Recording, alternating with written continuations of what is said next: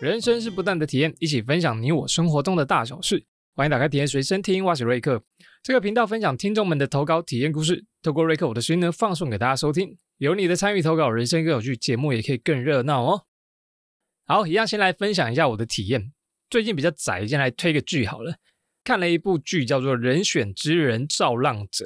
这一部呢是由林君阳担任导演。那他之前拍过《我们与恶的距离》跟《茶金》，主角呢是由谢盈萱、黄建伟、王静戴立人主演。谢盈萱呢之前有《熟女养成记》，而且她是金钟奖最佳女主角。王建伟呢演过《麻醉风暴》，王静呢演过《月老》，卡斯很强的一部剧，最近超级夯啊！不管是街头啊还是网络上啊，都可以看到这一部的广告。看过的朋友呢也都蛮推的，我也就来追了一下，花了两天呢把它看完。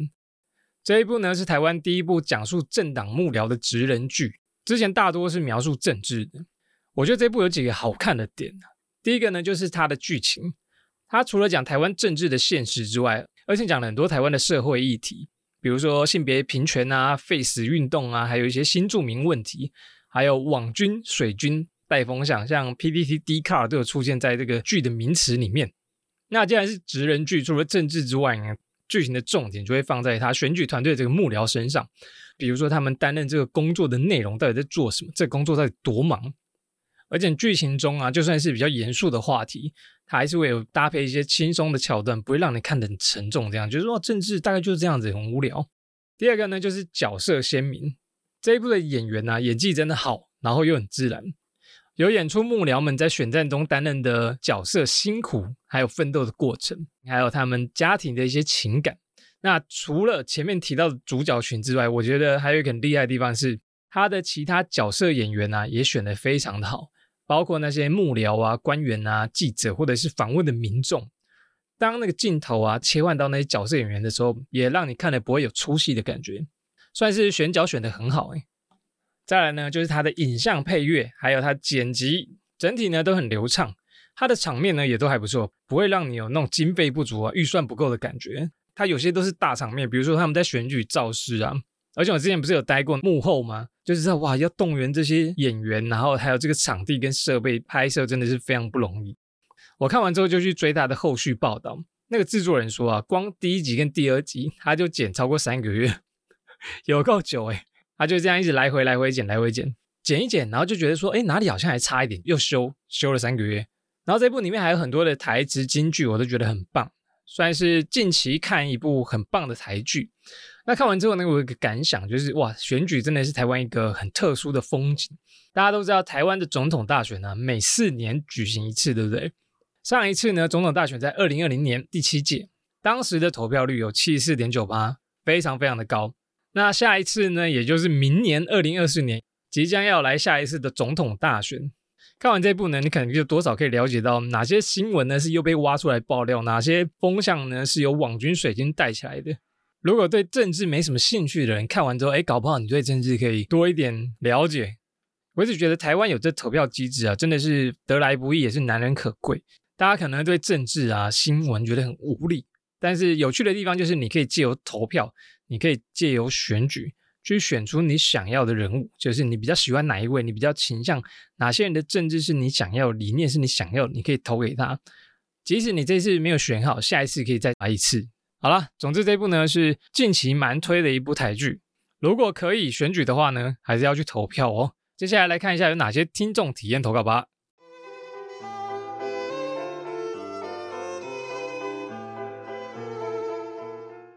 首先，第一个投稿来自于拿鲁头，拿鲁头，拿鲁头，日文吧。拿鲁头说啊，今天想要分享第一次被吐掐的感觉。像往常一样，礼拜天去教会做礼拜，当充满正能量准备骑车回家的时候，却发现哇嘞，我的车子发不动，连喇叭声呢也是有气无力的叭叭。直觉想说啊，应该是电瓶没电。那礼拜天的机车行呢，大多都休息，要怎么叫人来帮忙修理呢？我就先打给我认识的那几间车行。很好，都没有接。再来照上 Google 开定位，搜寻附近的机车行。一开始呢，先由评价分数高的先打，但打到后面就直接放弃，因为礼拜天根本没有一间开，只好照着顺序一间一间的打。心里也暗自祷告说：拜托拜托，今天一定要把我的机车修好，我隔天还要上班呢。终于呢，其中有一家接了，跟他说明来意，他就跟我说：哎，不好意思啊，我们今天老板不在耶。真是的，早说嘛。接下来我又打了几间，终于接通了，而且老板也在，迅速跟他报了教会的地址。没多久，老板就骑机车带着工具来了。拆拆装装之后呢，发现我的机车还是发不动，没有办法，只能回到店里修了。于是老板叫我坐上自己的摩托车，他会在后面用脚帮我吐掐。不得不说，那个感觉真的是新奇。你什么都不用做，车子就会自己跑，只要控制方向就可以了。而且老板感觉非常有经验，还知道避开水沟盖啊、坑洞之类的，乘坐起来非常的舒服。但就是距离远了点，大概骑了快十五分钟才到老板的店里，而且最后才跟我收了一千块哦。像我之前电瓶没电的时候啊，别间的老板跑来换，跟我收了一千三。这间真的是佛心公司，佛心公司。后来老板也说我的机车好像没有回充的功能，所以导致电瓶消耗的特别快，感觉之后又要花一大笔钱了。哇塞！以上就是我被吐掐的经验。多么阿里嘎多！佛心老板，佛心老板，哎，帮你推了十五分钟哎，那距离真的很远哎。老板回去脚应该很酸哦，腿力蛮强的。他可能在想说，这几千块金牌坦呢？机车电瓶没电，骑机车的人应该蛮常发生过的哦。我就去科普了一下，我们有什么方法可以判断机车电瓶是不是快没电？首先，第一个呢，是你机车大灯如果变暗，越来越暗，暗到你已经快照不到路的时候，没有，这个也太暗了吧？就是它的亮度啊，比起以前好像暗了不少，你就可以去保养之后问老板检测一下电瓶。再第二个呢，是当你打方向灯的时候啊，方向灯闪烁延迟，就是有点累个的时候，哎呦，有可能也是电池快没电喽。再第三个呢，就是像拿路头讲的，喇叭声音变小，就原本是叭，后来变成叭，这样子声音变小的话呢，有可能是快没电了。再来就是你发动机车的时候，启动可能要比较久，比如说按好几次才发动的起来。再就是电瓶呢，就是那个电池已经膨胀变形，这些情况呢都有可能是电瓶快要没电。所以你去保养的时候，可能就可以请老板帮你检测一下电瓶的健康度还剩多少。然后因为机车电池这个是算是固定消耗品，所以一般电池的寿命都在三四年左右。如果你长期的话，如果你很不长期，可能一两年就没电了。机车电池一个一千块，然后平均如果可以撑到三四年的话，一年也才几百块，哎，已经算很便宜了哦。难怪台湾机车这么多，因为维修保养起来真的是蛮划算的。大家知道台湾现在有多少机车数量吗？根据交通部的统计啊，在二零二一年底，台湾总共呢一千三百六十八万有登记的机动车辆，其中呢一千两百三十八万是 o l d bike 是机车啦，这个机车比呢占了九十点五趴。而且台湾人的摩托车数量呢，也是世界第一，真的非常多。你记得有些影片不是三重有个桥下来那个机车瀑布非常有名。而且最近几年电动机车是不是越来越多了？我看电动机车的市占率啊，有一篇报道说已经到十一点七趴嘞。路上也很多共享的那个机车都是电动的，但我还没有骑过诶，不知道骑起来怎么样。或者说在路上都感觉那 GoGo 那些加速超快，就啊。不知道骑电动机车的人呢，会不会爱上？可能就回不去传统机车，所以每次掉卡的时候都很感谢有这些 老板在。好，拿路头有问题说，不知道瑞克有没有骑摩托车，或者是有被吐掐过的经验呢？感觉很像在坐云霄飞车诶。有哦，在大学的时候，我记得那时候在台南，因为我们那时候离市区蛮远的，所以出门一定要骑车，对我来讲是一个很重要的交通工具。那我记得有一次跟朋友出去玩，快到学校附近，然后我们吃完饭要再回学校的时候，结果朋友的机车就发不动。嗯嗯嗯嗯嗯，妈的烂机车发不动。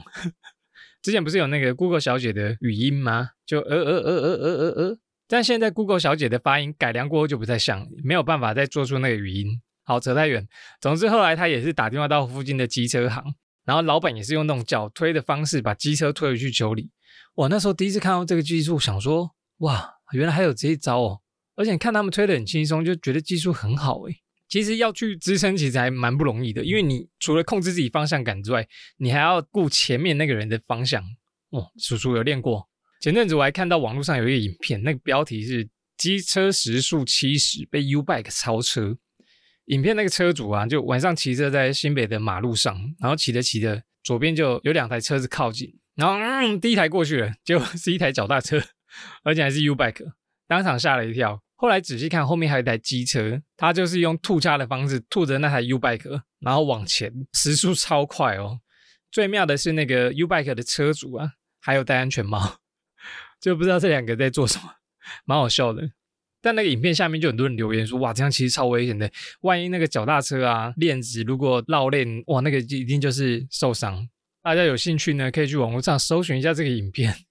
好，感谢纳路头的投稿，祝福你呢行车平安，然后机车呢也不会够喽。期待你的下次体验投稿，谢谢。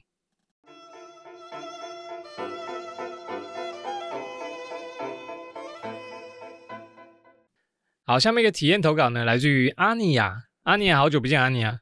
阿尼亚说呢，这次要分享的是花钱偷婆提亚的故事，内容比较长，先辛苦瑞克了。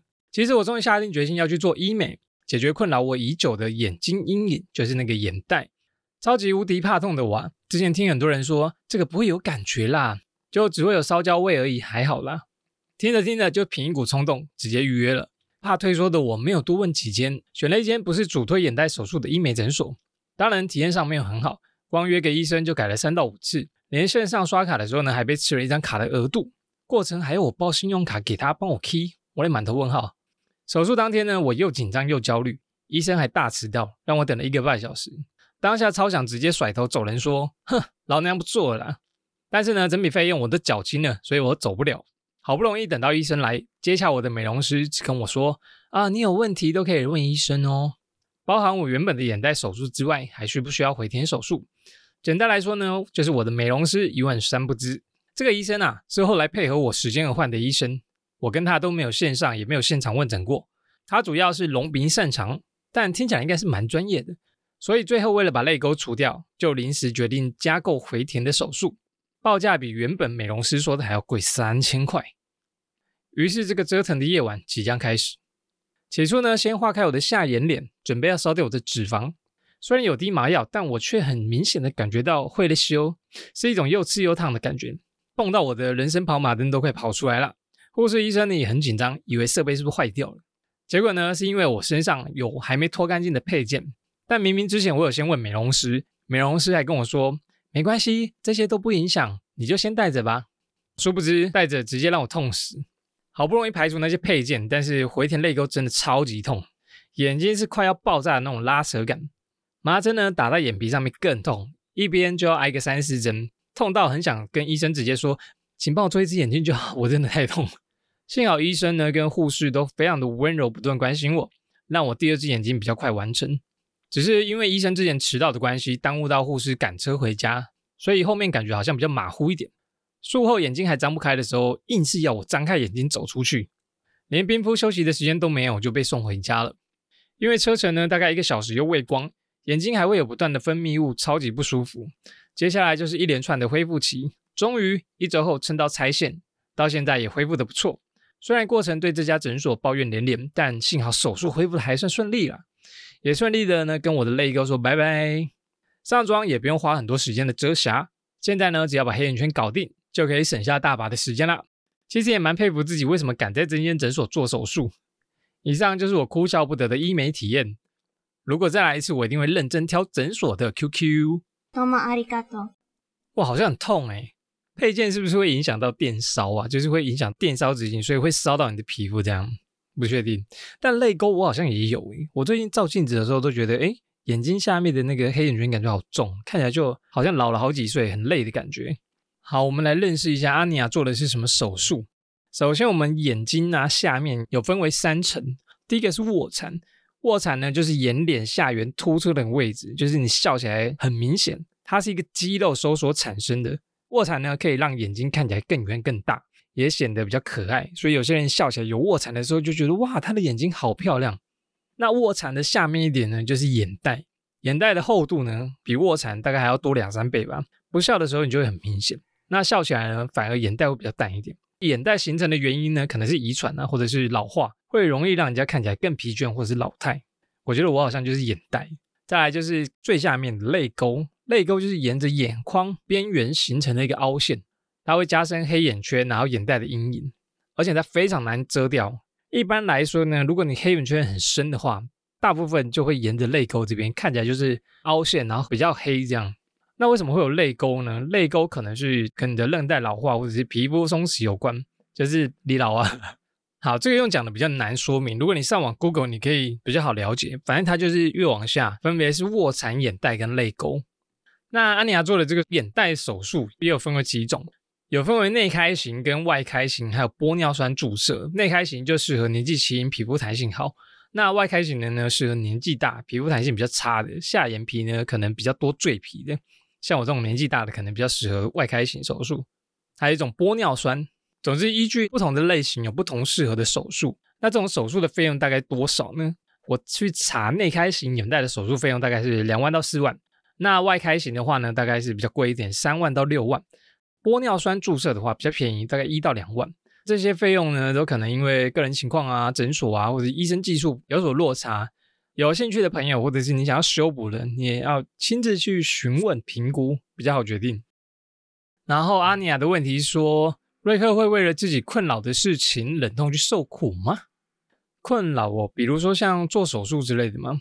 我很不喜欢困扰，所以比如说感冒不舒服，我就想去看医生，而且我都会请医生帮我打针。眼睛如果长针眼的话，我也会马上去割掉。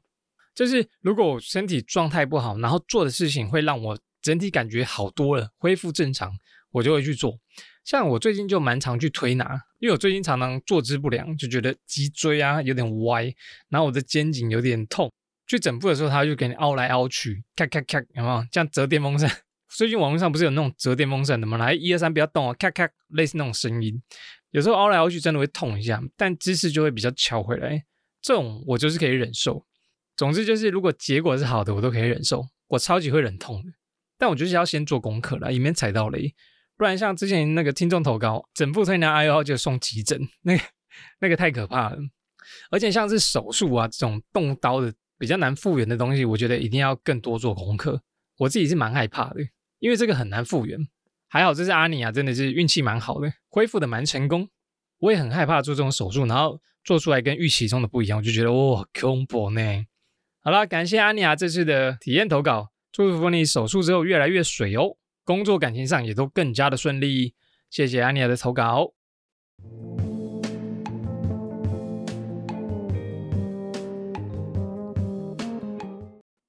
好，下面一个体验投稿呢，来自于杰子梗根，应该是念杰吧，杰梗。好，杰子梗根说啊，看见瑞克在 IG 上面分享露营的初体验，我来分享一下之前露营的意外插曲好了。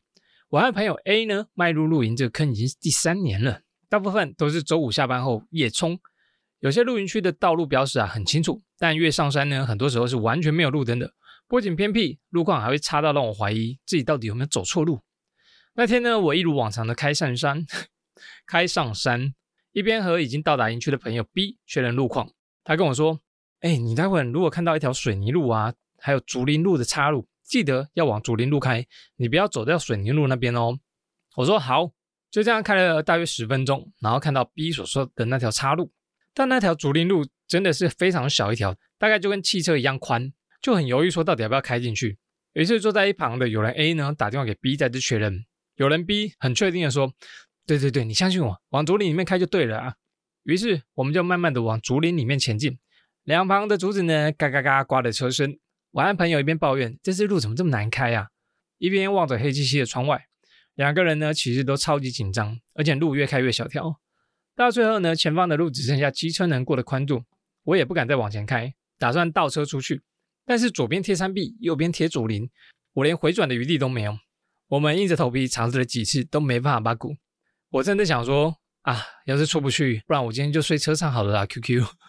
后来呢，只要打电话给 B 求助。十分钟后，我们的援兵到了，看到他们微弱的灯光从远处接近，不仅松了一口气。想说哇，今天终于不用睡车上了。最后车子也平安八股出来，也顺利到达营地，结束了这场惊魂记。以上。多么阿里嘎多！哇，露营三年多诶，差不多是疫情那时候开始吼。我们那时候露营前也有人下班就先到那边，他们就说要夜冲的加一。我还问我朋友说，为什么是夜冲？哦，原来夜冲就是前一天晚上就直接抵达露营区的意思。后来才知道，原来哦，原来那叫夜冲。OK。然后山路真的超级难开，正所谓弯得过去拓海，弯不过去填海。没有啦，我每次开车到山上的时候啊，都很怕导航秀逗，突然迷失方向，或者是他导的路是错的。最怕就是开开没路，你要一直倒车出去，真的超难开。哇，所以真的很佩服以前没有导航还可以开车上山的人，金价厉害。而且山上有些路真的超级小，很考验会车的技巧。每次我在开山路的都会祈祷啊，对面没车，对面没车，对面没车，会车就很搞刚。那你们最后是走哪一条路啊？不是竹林路那一条吗？还是走错路？可能两条竹林路太像。前阵子我在网络上看到影片，然后标题是说日本车友上山巧遇指路神猫，还会回头确认有没有跟丢。这个影片呢，就是有一个日本车友在开车上山的时候，然后发现一只猫猫走在他们前面，好像在帮他带路一样。然后他就跟着这只猫一直开，一直开，一直开。开开的过程中，那猫咪还会回头确认他们有没有跟在后面，然后后面还会喵的一声，好像在说：“哎，走，跟我来，我带你走出去。”后来呢，这个车主就一直跟着这只猫走，结果还真的就给他开出这条山路了。想看的朋友私讯我，或者是你在网络上搜寻这个标题，你就可以看到。所以我觉得开山路啊，遇到这种有指路的真的最好。猫猫可爱，好，杰子梗更有问题。杰子耿耿说：“有些人觉得露营会遇到很多的虫子，睡在帐篷里不舒服，睡不好。不知道瑞克有没有这种感觉呢？还会想再去露营吗？”上次我去露营的时候啊，跟我朋友睡一个一个三人三人帐吧，但我们就两个人。然后我们有租充气床，再加上睡袋。不过那天因为我喝得很醉，所以很快就入睡。但睡到半夜的时候超级冷，半夜被冷醒。那天山上的温度好像比较凉，而且会有下雨，有可能是那个睡袋太薄了，所以睡一睡我突然觉得好冷，靠！但好像没多久我就继续睡着了，因为太醉。充气床是还 OK 啦，如果充饱一点，它还是有支撑感的。真的说睡得舒服的话，还是家里的床比较舒服。至于虫子都很神奇哦，我我那个露营区啊，其实蛮干净的，都没有什么虫。就算是帐篷内啊，都没有虫子跑进来。而且它的那个厕所啊，应该是扫的蛮勤劳的，根本没有什么虫，算是很干净。有些看我朋友的现实动态，分享那露营区的厕所。真是你打开门，然后里面都是一些虫在灯那边飞哦。然后我们这次露营，也有人直接开露营车过去，哇，去看一下他们睡在车上，感觉好舒服哦。之后如果露营的话，会想尝试，搞不好开露营车或者是电动车，直接睡在车上，感觉这个露营风潮还会持续下去哦。而且街上露营车是不是越来越多啊？有些人露营达人真的是把露营车改装的很舒适，你可以直接睡在车上，或者是车子里面的设备很多。下次我想尝试。好，感谢杰子耿耿的投稿，祝福你在露营的过程中呢，身心灵更加的放松，而且去露营山上每次都走对路哦。看你的下次体验投稿，谢谢。小豆妈的，耶，念完了。迈入五月，最近我在 IG 上面不是会分享大家的体验投稿变成文字版嘛，然后搭配那个图文。那我在 IG 上面呢，他做了一个导览区。里面呢就截录各题的体验投稿，有兴趣的朋友呢可以去看一下。没有追踪的 IG 的朋友呢，记得来追踪哦。一样很高兴收到这几位的体验投稿，感谢你们愿意花时间写下这些体验内容，然后投稿给我。每次收到都非常开心啊，因为哇又可以录新的一集啦。好了，期待大家的体验投稿，我们下次见，拜拜。